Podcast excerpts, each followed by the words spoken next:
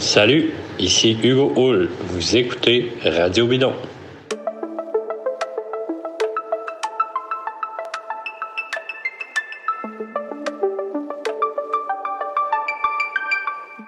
Bonjour, ici David Desjardins.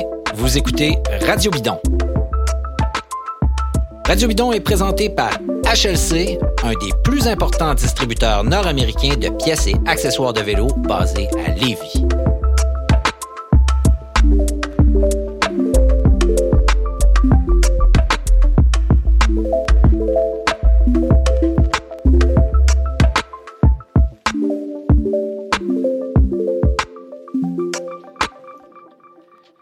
Alors, bienvenue dans cet épisode d'urgence de Radio Bidon. On a été sommé sur les réseaux sociaux d'en faire un spécial, évidemment, en raison de la victoire de, Hugo Hull, une victoire historique hier euh, sur la 16e étape du Tour entre Carcassonne et Foix.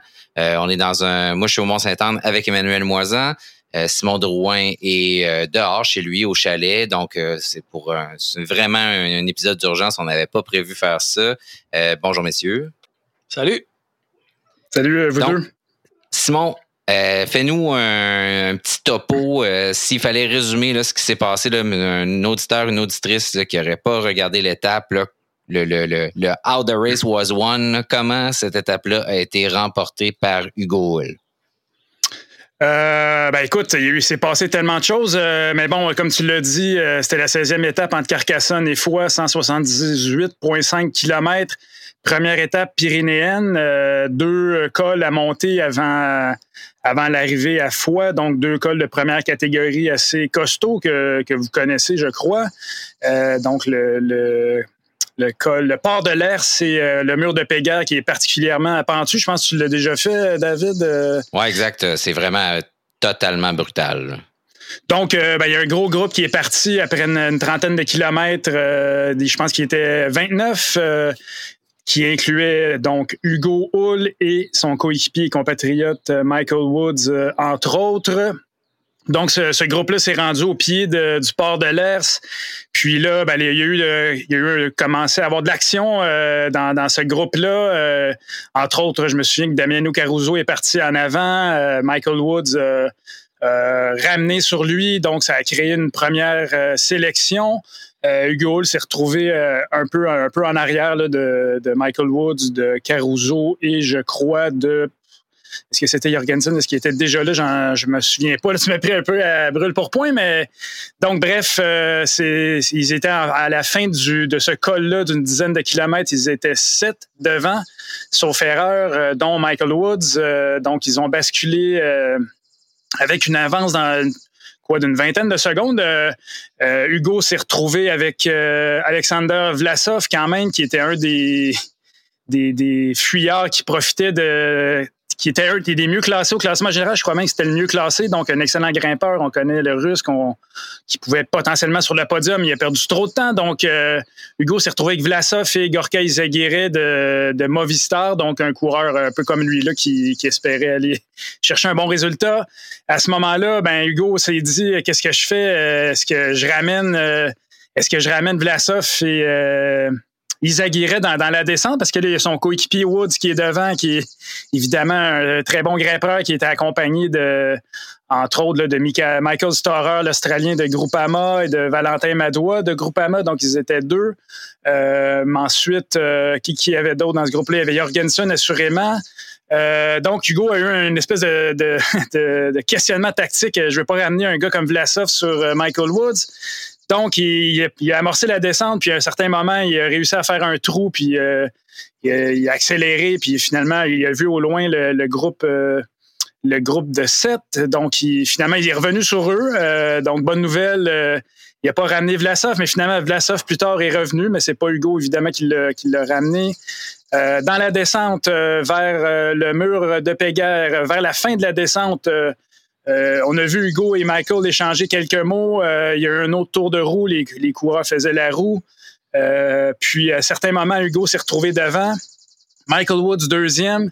Il est un peu parti en facteur, Hugo. Hein? Oui, mais en fait, en facteur, puis aussi, écoute, c'est selon ce que Michael Woods m'a dit par après, c'était volontaire de sa part. Il a laissé un petit écart dans le fond, vu qu'il était deuxième, il pouvait laisser prendre un peu de champ à Hugo Hull. Puis Hugo, finalement, a pris 50 mètres. Michael lui a, lui a crié à l'oreillette Vas-y, vas-y, let's go. c'est bon pour nous. Dans le fond, il laissait partir Hull, obligeant les autres, évidemment, à chasser et lui pouvait se caler derrière les roues pour euh, finalement se reposer euh, autant qu'à faire se peut. Donc Hugo a pris 15, 20, 30 secondes euh, au pied du mur de Pega, qui est une ascension de 10 km avec des pourcentages vraiment très difficiles, en particulier à la toute fin dans les deux derniers kilomètres où ça peut atteindre 15-18 donc, euh, ben là, Hugo est parti. Euh, là, c'est Hugo Hull en tête de course, c'est déjà euh, dans une étape de montagne, c'est déjà vraiment tout le monde est un peu emballé. Qu'est-ce qui va se passer? Donc, évidemment, il y a une poursuite derrière. il y a Tony Galopin qui a essayé de, faire le pont vers Hugo, n'a pas réussi, cassé à un certain moment. je crois que Caruso a essayé aussi sans, sans succès. Et vraiment, celui qui, qui, était, qui semblait le mieux dans le groupe des poursuivants, euh, Matteo Jorgensen, le jeune Américain qu'on avait vu plutôt euh, s'illustrer dans le tour. Euh, Jorgensen, en fait, revenait, tentait de revenir. Hugo avait 30, 40, 50 secondes donc, ben là, ça commençait à, devenir très sérieux. Je pense qu'il restait 3-4 kilomètres. Euh, en fait, le suspense, c'était de savoir est-ce que Hugo peut, euh, peut conserver un certain coussin dans les deux derniers kilomètres. il était aussi, bon, à souligner aussi, il était un peu en déficit de d'eau, de, de, jus, de gel aussi, parce que là, la, voiture d'équipe, elle peut pas se mettre derrière parce que l'écart était trop mince entre lui et les poursuivants. Donc, il faut qu'il y ait une minute d'écart pour que la voiture d'équipe puisse se placer là. Donc, ça a été vraiment un moment clé. Euh, Hugo dit euh, si je ne euh, suis, pas alimenté, c'est terminé. Là, j'avais plus rien sur moi. Heureusement, Israël, premier tech, avait un soigneur dans le col, a réussi à prendre deux bidons, deux gels. donc, finalement, a pu continuer sans, craindre d'avoir une fringale à ce moment-là. finalement, bon, Hugo est arrivé au sommet, a basculé avec une avance de Écoute, je me souviens pas précisément 25-30 secondes. Donc lui-même. de euh, secondes, c'est qui en soi là, qui a perdu seulement 20-25 secondes dans un mur comme celui-là est un, est un exploit pour quelqu'un comme, comme Hugo. Euh, parce que bon, il est très fort, mais ceux qui le poursuivaient derrière étaient extrêmement forts, avaient peut-être plus des physiques de grimpeur que lui. Là. Exactement. Donc, euh, ben là, quand il a basculé, écoute, moi, j'y croyais. il, restait, euh, il restait quoi, 10 km, euh, une descente de 10 km jusqu'à l'arrivée à Foix. Mais bon, une descente, c'est périlleux, en particulier dans les Pyrénées. puis bon, on ne sait jamais ce qui peut arriver, une crevaison ou quoi que ce soit. Donc, Jorgensen bascule pas très loin. Avait Michael Woods dans sa roue, donc le scénario était idéal pour Israël, soit euh, Michael Woods prenait aucun relais, puis attendait, euh, attendait de voir ce que Jorgensen ferait. Dans la descente, Hugo, quand même un excellent rouleur, a été meilleur que, que Jorgensen, qui lui euh, devait prendre tous les risques et je crois à peu près à 4-5 km de l'arrivée, Jorgensen, dans un virage à gauche, sa roue avant s'est dérobée, a chuté. Michael Woods, bon, lui, il avait laissé un petit écart avec avec Jorgensen se disant qu'il voyait qu'il prenait des risques. Et, euh, bon, sur ces espèces de routes-là huileuses, il faisait extrêmement chaud encore une fois. Donc, euh, Woods a évité la chute, puis lui-même avait chuté euh, dans les Pyrénées un an plus tôt, donc connaissait un peu les dangers. Donc, à partir de là, ben là la chute de Jorgensen, c'était pas mal dans la poche pour Hugo. C'est ce qu'on lui glissait à l'oreillette. Hugo, lui, lui a, il a cru à deux kilomètres, ou en tout cas a compris que c'était probablement réglé quand le, moto ardoisier s'est présenté devant lui avec un beau panneau qui lui a donné une avance d'une minute sur ses poursuivants. Donc, euh, évidemment, là, euh, dans la voiture d'Israël, premier texte, Steve Bauer, le dernier gagnant canadien d'une étape au Tour de France en 88, disait à Hugo, c'est dans la poche, prends pas de risques, let's go Hugo. Euh, ça, on l'a vu dans les réseaux sociaux, l'équipe a diffusé le dernier kilomètre à bord de la voiture, donc c'était assez, assez émouvant. Steve Bauer qui est plutôt plutôt euh, stoïque quand, on lui parle. Il est très cérébral. dans la voiture, il était complètement fou. Euh, donc, c'était beau à voir. Puis, évidemment, bon, ben, Hugo a, fait, a pu faire le dernier kilomètre euh, en sachant qu'il allait gagner sa première étape sur le Tour de France. à 500 mètres, on l'a vu enlever son oreillette puis essayer de sortir la croix qu'il porte au cou en, Souvenir de son frère Pierrick qui est décédé tragiquement près de dix ans plus tôt, frappé euh, par un chauffeur qui s'est sauvé. Euh, donc, euh, ben voilà, ben on connaissait cette histoire-là. Puis Hugo, évidemment, quand il a traversé la ligne, il a levé le doigt au ciel et je sais pas, je pense pas qu'il y avait grand, beaucoup de personnes qui connaissaient Hugo qui, qui qui pouvaient être insensibles à ce moment-là. Il avait le visage euh, décomposé, il était très ému et euh, finalement gagne, gagne cette, première étape historique pour un cycliste québécois. Puis bon, Michael Woods finit troisième parce qu'il était surpris par le retour de Valentin Madois dans, les, le dernier kilomètre finalement. Mais bon, rendu là, c'était plus très, très important. Il a sauté dans les bras d'Hugo et on a. Et c'est pas mal ça qui, résume. Euh, qui résume cette victoire euh, historique. J'espère que j'ai pas fait trop d'erreurs factuelles, mais je pense que c'est à peu près comme ça que ça s'est passé. Comme je t'avais pas prévenu que je te poserais la question, euh, je trouve que tu as fait un excellent travail, Simon. Euh, merci beaucoup. Emmanuel, euh, avant qu'on reparle un peu de, cette victoire-là, de ce que ça représente pour le cyclisme canadien, puis que tu nous parles, Simon, peut-être après de, de ta conversation avec, avec l'entourage, avec Hugo, etc., donc de ce que tu as glané comme information aussi. Euh, peut-être rapidement. Euh, Emmanuel, un petit, euh, peut-être une petite biographie de, Hugo Hull, ses, grands accomplissements? Oui, avec plaisir. comme tu l'as dit, là, Simon, une victoire historique pour le, cyclisme québécois. une deuxième victoire d'étape au Tour de France pour le cyclisme canadien après justement là, la victoire de Steve Bauer euh, il y a comme 34 ans, je pense, qui était dans la voiture d'ailleurs. Donc, euh, tout est dans tout, un peu comme on dit. Euh, je vous brosse un petit portrait là, de Hugo Hull, de sa carrière, là, pour ceux qui le connaîtraient un petit peu moins ou certains détails là, qui auraient pu échapper à certaines personnes. Il est né le 27 septembre en 1990 à Sainte-Perpétue, va donc avoir 32 ans à la fin du mois de septembre cette année. Il s'est initié là, au triathlon à partir de l'âge de 9 ans avec son frère Pierrick, dont tu as parlé, euh, Simon, là, qui est tragiquement décédé euh, il y a une dizaine d'années. À partir de 14 ans, il se tourne vers le cyclisme et joint les rangs du club Vélocité euh, de Drummondville. Puis obtient quand même des excellents résultats là, au niveau junior. Il a d'ailleurs couru aussi dans la filière Garneau pendant ses années juniors, notamment en 2008 où il devient champion canadien junior sur route et en 2010, champion euh, canadien du contre-la-montre chez les, euh, chez les moins de 23 ans. Euh, Hugo est devenu professionnel en 2011 avec l'équipe Continental Pro SpiderTech C10, qui était, si je ne m'abuse, à l'époque dirigée par Steve Bauer aussi. et devient cette année-là champion canadien U23 du contre-la-montre et sur route à la fois. Championnat du monde chez les U23 euh, de cette année-là, il est euh, quatrième sur route et treizième du contre-la-montre. Donc, euh, des excellents résultats là, sur la scène internationale aussi. Euh, en 2012, tu l'as mentionné, Simon, survient le, le, décès tragique de son frère là, qui s'entraînait au jogging à quelques jours de Noël, à un moment où Hugo rentrait à peine d'Europe pour rejoindre sa famille. Donc, ça a évidemment ébranlé beaucoup euh, Hugo, qui a euh, ensuite de ça s'est fait un point d'honneur de, de, mettre comme objectif sur sa carrière de un jour gagner une étape du Tour de France pour, euh, pour honorer la mémoire de son frère. En 2013, il rejoint l'équipe World Tour AG2R La Mondiale, où il s'établit comme un, vraiment un, solide baroudeur puis un coéquipier de, de, grande qualité, notamment là, pour le leader à l'époque de cette équipe-là, qui était Romain Bardet.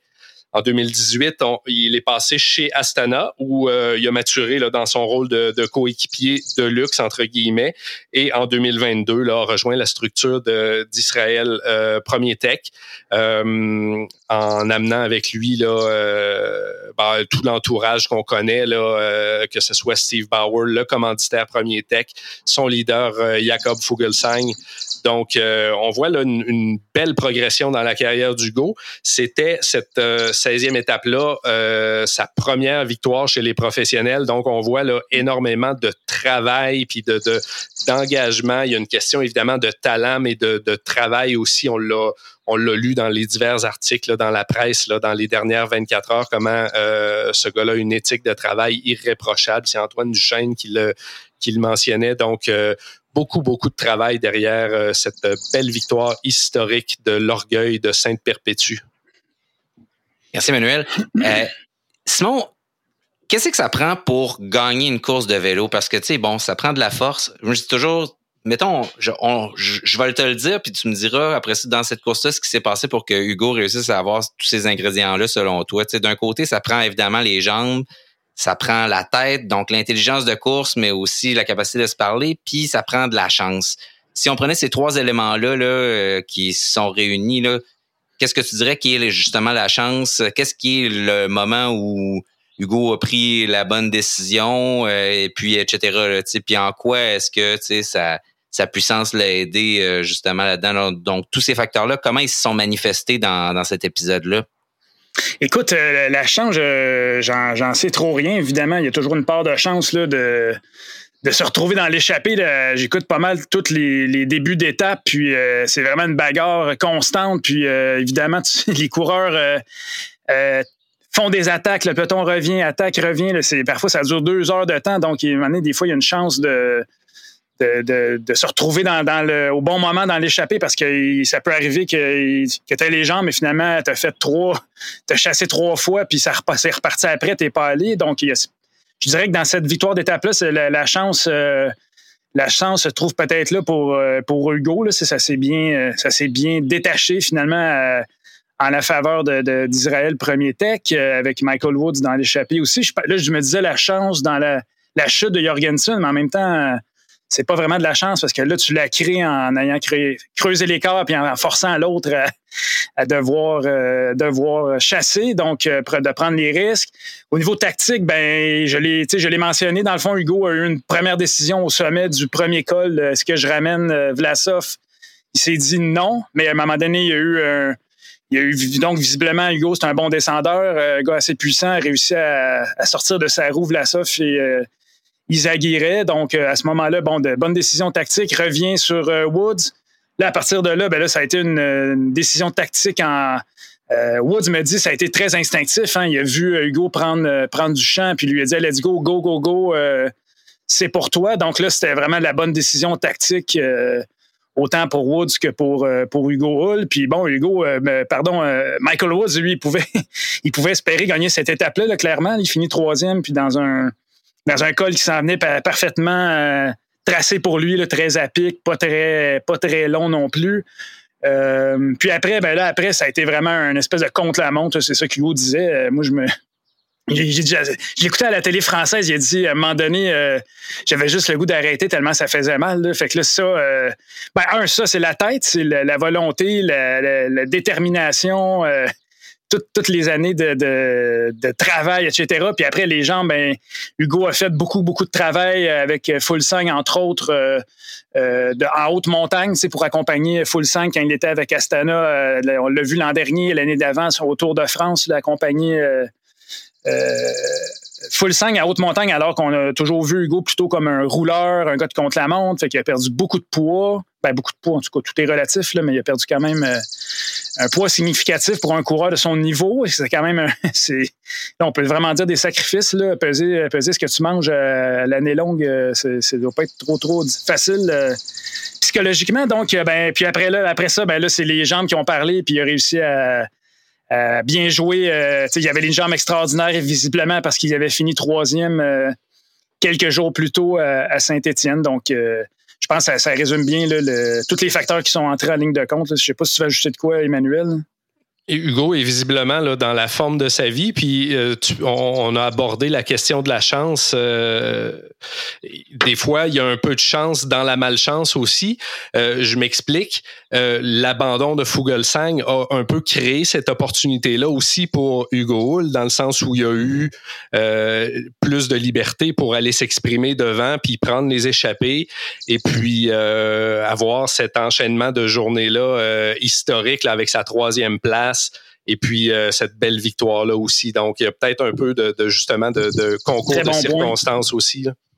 Absolument, parce que dès le dès le départ au Danemark, ben, ou même avant, Hugo disait ah, ça va être un bon tour pour moi parce que j'aurai l'occasion de, jouer ma carte davantage parce que Full 5 fera pas le général. Euh, on fait pas le général. Puis finalement, euh, au début du, tour, la première semaine, on disait bon, ben on, on fera pas le général, mais on ferait pas exprès pour perdre du temps pour Full 5. On sait-on jamais. Fait que pendant une semaine, Hugo a plutôt travaillé pour Full 5. Puis bon, je, le soupçonne qu'il était pas très, très. Euh, pas très, très content de ça, je vais le dire. Je pense que ça, ça l'agaçait un peu. Il était là, ben là, qu'est-ce qu'on fait? On y va pour les étapes ou on, où on, travaille pour Full 5. Puis finalement, bon, Full 5 a perdu du temps dans la, planche des, belles filles, si je me souviens bien, que ça a réglé la question. Puis après, ben, il a chuté et fracture, euh, fracture à une côte. Donc, euh, oui, c'est un très bon point, cet aspect-là. Puis, euh, puis un autre, un autre élément qui me vient à l'esprit sur le plan tactique d'avoir Michael Woods dans le. Dans la, Jorgensen avait Michael Woods dans la roue, puis ça, c'est Guillaume Boivin qui m'a souligné ça, qui m'a souligné ça, puis je trouvais que c'était un très bon point. Euh, ça décourage le, celui qui poursuit euh, en se disant moi, même si je reviens sur euh, Hugo Hull, j'ai l'autre j'ai l'autre fatigant qui, colle à ma roue. Donc, ça, ça joue dans la tête des adversaires. Donc, il y avait cet élément-là aussi qui, qui, a probablement joué aussi dans, dans la tête de Jorgensen. L'autre fatigant que je ramène sur son terrain de prédilection, une côte super abrupte. Là, pour Michael Woods, c'est exactement son genre de terrain. Donc, je ramène ce gars-là qui fait absolument aucun effort jusqu'au pied de la côte, puis après ça, il m'explose si on joint l'autre. Justement, c'est ça. Fait que c'est vraiment une victoire d'équipe, là, euh, assurément. Euh, tu sais, il y, a beaucoup de questions de bon, euh, qu'est-ce que ça peut changer pour le Québec, pour le cyclisme, tu sais ça. Bon, évidemment là, il y a les réponses habituelles, euh, ça inspire les jeunes, évidemment, ça aide à avoir du financement, euh, ce genre de choses-là, mais j'ai un peu envie de parler aussi de l'intérêt de la population et des médias pour ce sport-là, qui est à peu près, euh, ben tu le sais, tu es un des très rares au Québec qui couvre le, cyclisme. au Québec, on en a plus pour en fait le, soccer maintenant que pour le, cyclisme. Et évidemment, il y a le hockey là, qui prend presque toute la place, puis on en a plus pour le football aussi, etc. Euh, est-ce que euh, tu penses que ça peut mener, à tout le moins là, à court terme, là, euh, faire un intérêt, une recrudescence d'intérêt ou pour ce sport-là dans les médias aussi, ce qui pourrait aider à ce qu'il y ait une forme d'éducation dans, la population aussi, puis qu'on comprenne mieux ce sport-là qui est quand même complexe? Ouais, grande question. Ah, ah, une chose est certaine, c'est qu'en ayant un ambassadeur comme Hugo Hull qui est très. Euh, vous le connaissez, c'est un gars facile d'accès, qui est généreux, qui, est capable d'expliquer son sport, qui est, articulé, qui est un leader, qui fait preuve de leadership, qui est investi dans son sport. Donc, le, client, je dirais entre guillemets, c'est vraiment un bon porte-parole. Donc, ça, probablement que ça, va aider. Après, ben là, il y a toutes sortes de facteurs. Euh, euh, toutes sortes de facteurs autres, l'économie euh, du sport, donc la, diffusion des événements. écoutez, je ne sais pas combien de courriels que j'ai reçus depuis le début du tour sur le fait que le, tour n'est pas diffusé à la télé, traditionnelle, RDS ou Évasion. Dans le passé, diffusait le tour en, direct. écoutez, c'est avec ce qui est arrivé avec Hugo hier, j'en ai reçu en vraiment de façon, un courriel sur deux, ça me dit ça, j'aimais ça, j'aimais comment ça, on peut pas suivre ça au Québec. C'est diffusé par euh, comme vous le savez. Euh, il y a une version québécoise avec Audrey Lemieux et, et Tino Rossi qui, font la, description, l'analyse de la course. Euh, mais bon, c'est pas. je pense vraiment qu'il faut que tu sois un maniaque pour t'abonner à ça, en tout respect pour, pour Flowbase, mais bon, c'est un peu ça maintenant, les, les événements ça reste sportifs. 160 tokens pour t'abonner. Pour, si tu suis juste le tour, c'est 160 dollars. C'est presque 10 dollars par jour. Non, non, c'est ça. Puis, par jour là, pour pouvoir suivre le tour tellement de monde qui suivait le tour pour les images, qui sont pas des, nécessairement des grands fans de vélo, mais moi, je pense que Hugo a eu un impact là, euh, vraiment majeur, là, les, messages que j'ai reçus. Euh, même moi, j'ai pris l'initiative. Ma mère, c'est un très bon exemple. Euh, bon, elle me lit un peu, puis elle a une petite idée de ce qui se passe, puis elle, écoutait ça. Là, elle écoutait ça, même des fois, ça repassait en reprise à Évasion, puis... Puis là, je l'ai appelé, je disais, viens, viens Hugo Hull va peut-être gagner l'étape. sauf qu'elle, elle l'aurait pas vu, comme plein, plein de monde malheureusement, n'auront pas vu ce qu'il a fait dans les, dans les 40 derniers kilomètres. Donc, euh, c'est une très bonne question, je ne sais pas. Écoute, en même temps, bon, il y a quand même. Euh, il y a quand même une certaine génération de coureurs là, qui grimpent tranquillement. Il y a la structure Premier Tech, équipe continentale euh, établie en Europe, qui regroupe quand même une douzaine de, bons coureurs canadiens prometteurs. il y en a quelques autres dans d'autres équipes, comme Pierre-André Côté, Nicolas Zukowski, euh, Raphaël Parisella, etc. Donc, c'est sûr. Et aussi le retour, euh, je me permettrai d'ajouter le retour des, espérons-le, des Grands Prix de cyclistes de Québec et Montréal. Ça va clairement aider. Là. Ça fait deux ans qu'il n'était pas à l'affiche à cause de la COVID. Puis là, il arrive avec l'espèce de, de, de, locomotive Hugo bon, je pense, je pense bien qu'il va être là cette année. Donc là, peut-être que ça, ça va, ça va marquer le point davantage. Mais écoute, il y a toute la. C'est une question clairement économique. Là. C'est ça, ça se joue, ça se joue à coup de je sais pas combien de centaines de milliers, puis de d'intérêt pour les réseaux, euh, j'en sais rien. Là. à ce niveau-là, il faudrait poser la question à un télédiffuseur probablement. Mais il y a beaucoup de, il y a beaucoup de talent là, quand même dans la filière puis dans la relève, autant euh, du côté des hommes évidemment, mais du côté des, des femmes aussi. Là, il y a beaucoup, euh, beaucoup de talent. Alors, c'est sûr qu'une victoire comme ça, ça va euh, certainement euh, donner un coup de main là, supplémentaire à ce, à ce momentum-là puis à cet élan-là qu'on sent. et puis à notre, à, à, notre humble échelle là, de, de Radio Bidon, on, a senti toute une vague là, hier là, sur les, les réseaux sociaux, Twitter, etc J'ose même pas imaginer, là, toi, Simon, du côté de la presse, là, comment tu as été euh, sollicité, occupé. Et puis euh, David aussi, là, de son côté, euh, a accordé des entrevues là, à, différents médias. Fait que c'est sûr qu'un événement comme ça, c'est excellent pour le sport. Et puis, souhaitons qu'il y en ait d'autres, justement, pour que ça, ça fasse tourner la roue un peu. Là.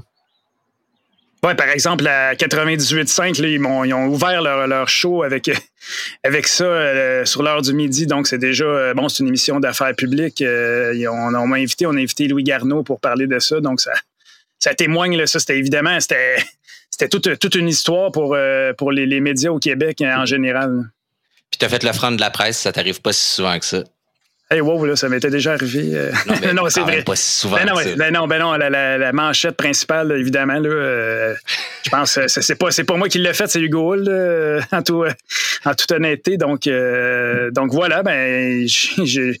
Tant mieux pour le, tant mieux pour Hugo, tant mieux. Puis écoute, j'ai, une anecdote que j'aimerais. On essayait de, de, de, joindre Hugo hier. Bien évidemment, il était occupé par les cérémonies, puis tout le, tout le tourbillon qui, qui l'entourait était, était, très ému, mais Écoute, j'ai quand même couvert beaucoup d'athlètes dans ma carrière, puis des fois, quand ça arrive à un moment comme ça, ben ils n'ont pas le temps de, faire des entrevues avec les médias, euh, les médias restés, euh, restés au pays. Donc, euh, Hugo a quand même pris le temps de, de rappeler, de répondre aux questions des, journalistes québécois qui le suivent habituellement. Donc, vraiment, c'est puis écoute, il y, avait une étape aujourd'hui à, faire et il a pris le temps là, il était je sais pas quelle heure, 8 heures le soir pour lui. Donc ça, ça, en tout cas, ça témoigne de, de sa, de sa de sa volonté ou de sa. Il est, conscient finalement de, l'impact qu'il peut avoir déjà. Euh, il est assez intelligent, il a 31 ans, c'est un gars avec l'expérience, donc euh, ça revient à ce que je disais là, c'est un bon ambassadeur. Tu as prononcé le mot euh, anecdote, Simon, puis j'en profite là, pour sauter dans le tas parce que David arrête pas de faire du, du call dropping. Moi, je vais faire un peu de Hugo Hull dropping. J'ai eu la chance de faire du vélo de montagne une fois dans ma vie avec Hugo Hull. Ça a vraiment pas été très long parce qu'il était comme assez loin devant assez rapidement. Mais euh, voilà, au Mont-Saint-Anne, là, une journée d'automne tardive en, octobre, euh, ça doit faire pas loin d'une dizaine d'années. Euh, donc voilà ma, petite anecdote de, Hugo Hull dropping. Puis je voulais aussi te lever mon chapeau, Simon, parce que ben, tu avais comme un peu annoncé sa victoire dans notre épisode précédent. chose qu'on ben a sur les réseaux sociaux. Là je me souviens, je me, je me plus de ça. Euh, ça me prend le tape de ça, là. Ouais, Nostradrouin, euh, c'est comme ça qu'on te surnomme maintenant. Euh, mais en fait, ce que tu disais, puis c'était que Hugo, il l'avait un peu, il l'avait un peu calé en pointant en dehors du stade là, cette étape-là, sais, que donc il avait dit, tu sais, il avait dit, il voulait faire de quoi dans les Pyrénées, puis on s'est mis à regarder les différentes étapes, puis on a dit, ben là, c'est la seule qu'il y a des chances de gagner dans les trois là, c'est probablement celle-là. Là, Aujourd'hui, on a vu là, que c'était que c'était les coureurs de tête là, au classement général qui étaient à l'avant de la course pas mal. Puis euh, ça risque d'être semblable demain, à moins qu'il y ait une échappée d'un un groupe de grimpeurs là, demain. Là, mais là, c'était beaucoup plus, euh, ça va être beaucoup plus difficile pour Hugo de faire. Ça aurait été beaucoup plus difficile pour lui de faire de, quoi dans ces étapes-là. Donc, euh, ça, on en était venu à cette conclusion-là. On va ressortir le tape, Simon, il n'y a pas de problème. mais en fait, euh, pour euh, expliquer ce qui s'est passé, c'est que j'avais parlé à Steve Bauer après sa troisième place de vendredi, puis j'avais demandé à Steve est-ce que tu penses qu'Hugo est capable de gagner une étape? Les euh, en tout cas, il dit, je sais qu'il y en a une dans les, dans les Pyrénées là, qui, qui vise, je sais pas laquelle. Puis bon, c'est ça, j'ai regardé un peu les, profils, puis je voyais bien que c'était que c'était probablement celle-là, mais bon, il fallait le faire aussi. Là. Comme tu dis, c'est beau à pointer en dehors du parc. Ça prenait toutes les conditions qu'on a dites tantôt. Là, Donc, l'opportunité, les jambes, les bonnes décisions, puis être fort dans la tête dans cette montée-là où il s'est sûrement parlé souvent en se disant que ça valait la peine de, souffrir. Puis il a sans doute pensé à son frère beaucoup à ce moment-là en se disant OK, c'est là que ça se passe. Euh. Non, il a dit non, non, il dit dans le cas, il dit euh, ça faisait tellement mal que je pensais à rien. Euh. il dit qu'il a pensé à. Dans... pure souffrance. Oui, dans les deux derniers kilomètres, il, il était vraiment concentré, donc visiblement, il était concentré sur ce qu'il avait à faire, puis comme sur sa souffrance finalement. Et je suis jamais allé là dans la souffrance, là, comme dans un sport, là, mais ça doit être, euh, ça doit être une expérience sérieuse d'être super en forme et de, pousser ton corps à, une limite vraiment, euh, vraiment très, très, très élevée. Oui, c'est sûr, le, puis l'enjeu euh, en valait la peine, évidemment. Là, au bout de ça, tu as la possibilité d'une victoire auto. Comme on, se, parle aujourd'hui pour parler de Hugo, puis on est vraiment très heureux. Ben, tant qu'à faire un radio bidon d'urgence, on peut peut-être parler de l'étape qui vient juste de, finir parce qu'on enregistre ça. Et puis on est mercredi, et puis il vient d'y avoir une étape euh, autour. Donc, une autre étape, la seconde étape euh, pyrénéenne entre Saint-Gaudens et Péragude. Donc, euh, qu'est-ce qui s'est passé, Simon, dans cette étape-là? Tu l'as regardé plus que nous autres parce que nous autres, notre job dans la vie, c'est pas de regarder euh, les courses de bicycle. fait que, euh, contrairement Malheureusement à pour vous, euh, mais ben écoute, donc victoire, il y avait une arrivée au sommet, première arrivée au sommet dans les Pyrénées à Péragude, là, un, altiport d'où on a vu, je crois que c'est toi qui soulignais ça, Emmanuel, que Bardet a déjà gagné là. donc une arrivée quand même assez, assez bien connue. finalement, ça a été une bagarre de, de coureurs au classement général. Euh, Tadej Pogacar a remporté l'étape sur un sprint final avec euh, son, rival euh, Jonas Vingegaard, maillot jaune, qui finalement a collé, a collé Tadej Pogacar toute l'étape. Puis à la fin, ben, Pogacar a sprinté, a réussi à battre Vingegaard, à aller chercher 4 secondes. Donc, il se retrouve maintenant à 2 minutes 18 de la première place, qui n'est pas énorme pour, pour le, le le temps qui reste finalement, qui n'est pas énorme en fait. Le gain n'est pas énorme, l'écart est quand même assez important. Euh, donc ça a été vraiment L'étoile du match, ça va beaucoup à Brandon McNulty qui a l'air d'avoir euh, mené pas mal la, grimpe. ben écoute, il y a même euh, Michael Bierg qui, a roulé dans un des cols précédents. je ne veux pas m'enfarger dans les noms de cols, mais donc ça, ça a été déjà une surprise. Michael Bierg qui, qui, se met à rouler dans, un col devant pour, euh, euh, durcir le, tempo, puis même sortir certains coureurs, dont Ward Van Aert, euh, qui, finalement n'était plus là pour, pour, donner, pour épauler Vingegaard. Vingegaard a été accompagné par Sepp jusqu'à jusqu'au l'avant-dernier col, oui, exact. Donc, euh, parce que grâce à McNulty euh, qui a pris le relais de Bierg euh, pour justement continuer à sortir des, coureurs, a même réussi à sortir. bon, avant ça, il y a eu Godu, il y a eu Bardet qui, s'est fait sortir et Geraint Thomas, même le troisième au classement général, a perdu contact dans l'avant-dernière montée. puis là, il restait, même Pogacar a attaqué au sommet, on, le sait toujours aussi fringant. Euh, vu pour un peu tester Vingegaard, Vingegaard est revenu quand même assez facilement. Puis là, ils se sont relevés, ou en tout cas, Pogachar s'est relevé et McNulty est revenu sur eux. Donc, le trio, euh, le trio euh, monté ensemble, toute la montée de, de, donc, quoi, c'est une dizaine de kilomètres aussi, je crois, cette montée. On, attendait, bon, est-ce que, est-ce que ils vont, va se passer quelque chose à 3-4 kilomètres du sommet? Il y avait un certain moment euh, Pogacar a laissé un petit écart euh, derrière son coéquipier McNulty, puis Vingegaard est allé se placer entre les deux en regardant Pogacar. Bon, qu'est-ce que tu fais là? Puis finalement, bon, dans le dernier kilomètre, se sont essentiellement regardés. Pogacar a attaqué, Vingegaard a répondu.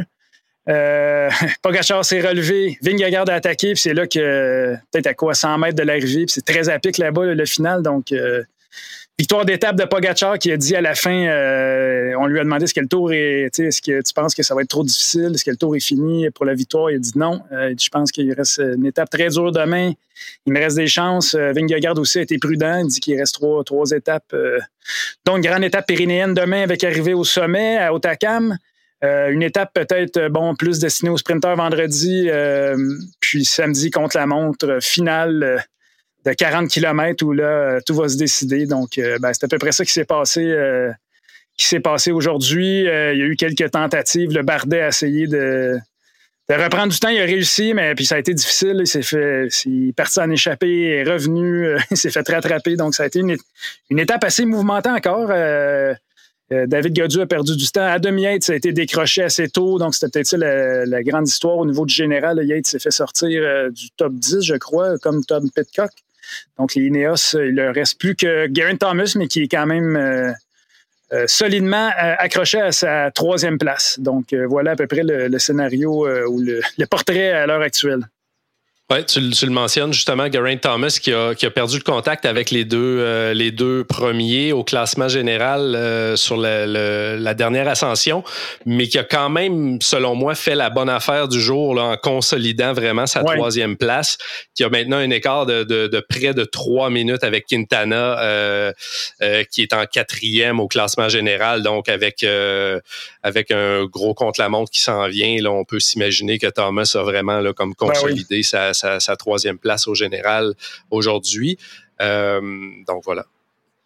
Euh, justement, tu parles du, euh, du contre-la-montre, Emmanuel. supposons là, que, je sais pas, on se fait un scénario. demain, Tadej Pogacar réduit l'écart. il part, puis il prend, il reprend une minute, mettons, sur Jonas Vingegaard. Il y en a une minute de différence. Est-ce que Pogacar peut aller chercher cette minute-là dans 30 km de contre-la-montre? Et c'est la première, ma première question euh, à vous deux. Puis deux, si j'ai regardé l'année dernière, Vingegaard, il avait été plus fort au dernier contre la montre que, que mais Pogacar, est-ce qu'il gérait une fin de tour plus que d'autres choses où il était à bloc? Ça, c'est une autre question.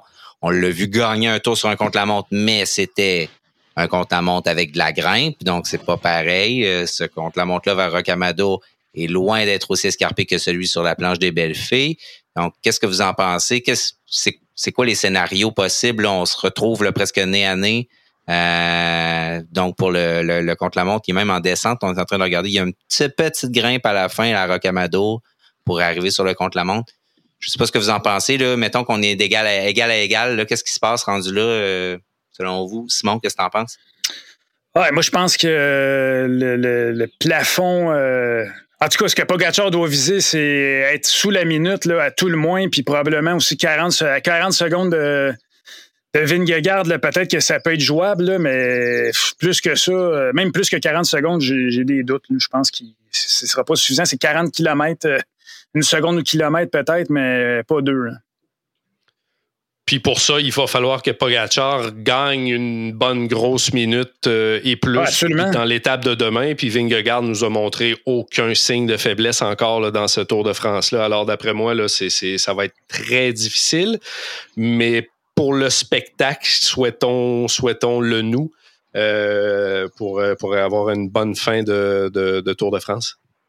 L'élément important qu'on n'a pas mentionné, c'est euh, Raphaël Maïka a perdu, euh, euh a perdu son coéquipier Raphaël Maïka qui a eu un bris de chaîne dans, dans le mur de Péguerre la veille. Ça, puis il s'est cogné, genre. Euh, oui, il s'est cogné la cuisse, semble-t-il. Il fait mal quand c'est arrivé. Donc, lui est sorti. Marc Solaire a eu une journée épouvantable. Il est arrivé hors délai, était malade. Donc, deux, deux, deuxième sortie le même jour. Il reste quatre UAE. Donc, c'était pour ça que c'était déjà extraordinaire qu'ils réussissent à isoler Vingegaard aujourd'hui, qui lui peut compter sur un, sur une équipe euh, plus complète, là, avec entre autres Wout Van Aert, euh, Van Oudong qui a été quand même encore très bon, Tige Benot, euh, Sepkus. donc voilà, donc il, au niveau collectif, Vingegaard a repris, a repris l'avantage, je dirais, avec la, perte de Michael, le principal lieutenant de Pogachar en haute montagne.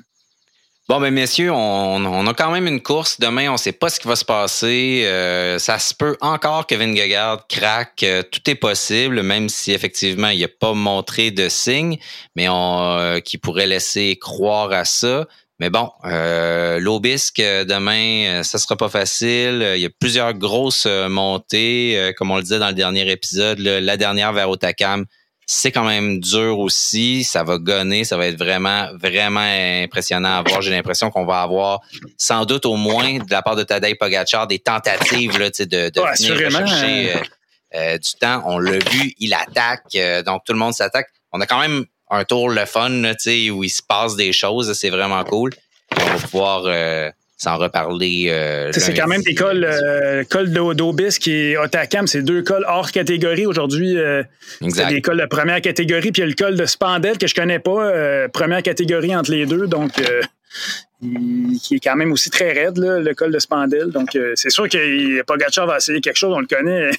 Il, il y a, il il un sprint de pancarte, puis il va le faire. là. donc, euh, Une des choses les plus excitantes dans tout ça, c'est qu'on a l'impression que le Tour de France achève, mais c'est faux, messieurs, parce qu'il y a un autre Tour de France qui commence dès que le Tour de France se termine. C'est celui des femmes en plus. Fait que euh, on en a encore pour euh, un bon 10-12 jours là, devant nous. Ma blonde était contente que le tour achève parce qu'elle est plus capable.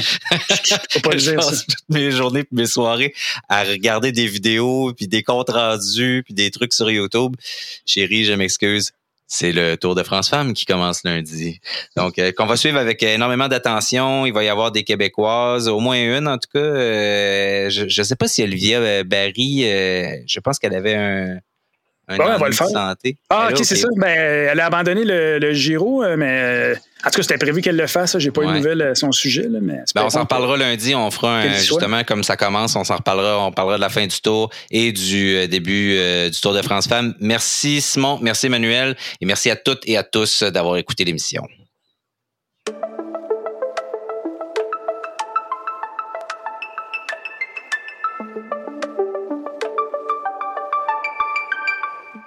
Merci beaucoup à HLC, le présentateur de cette émission et de toute la saison de Radio Bidon qu'on accueille au sein de la famille avec grand bonheur. Merci Emmanuel Moisan, Simon Drouin, Gabriel Bourdage à la technique. Je m'appelle David Desjardins. Merci et à la prochaine.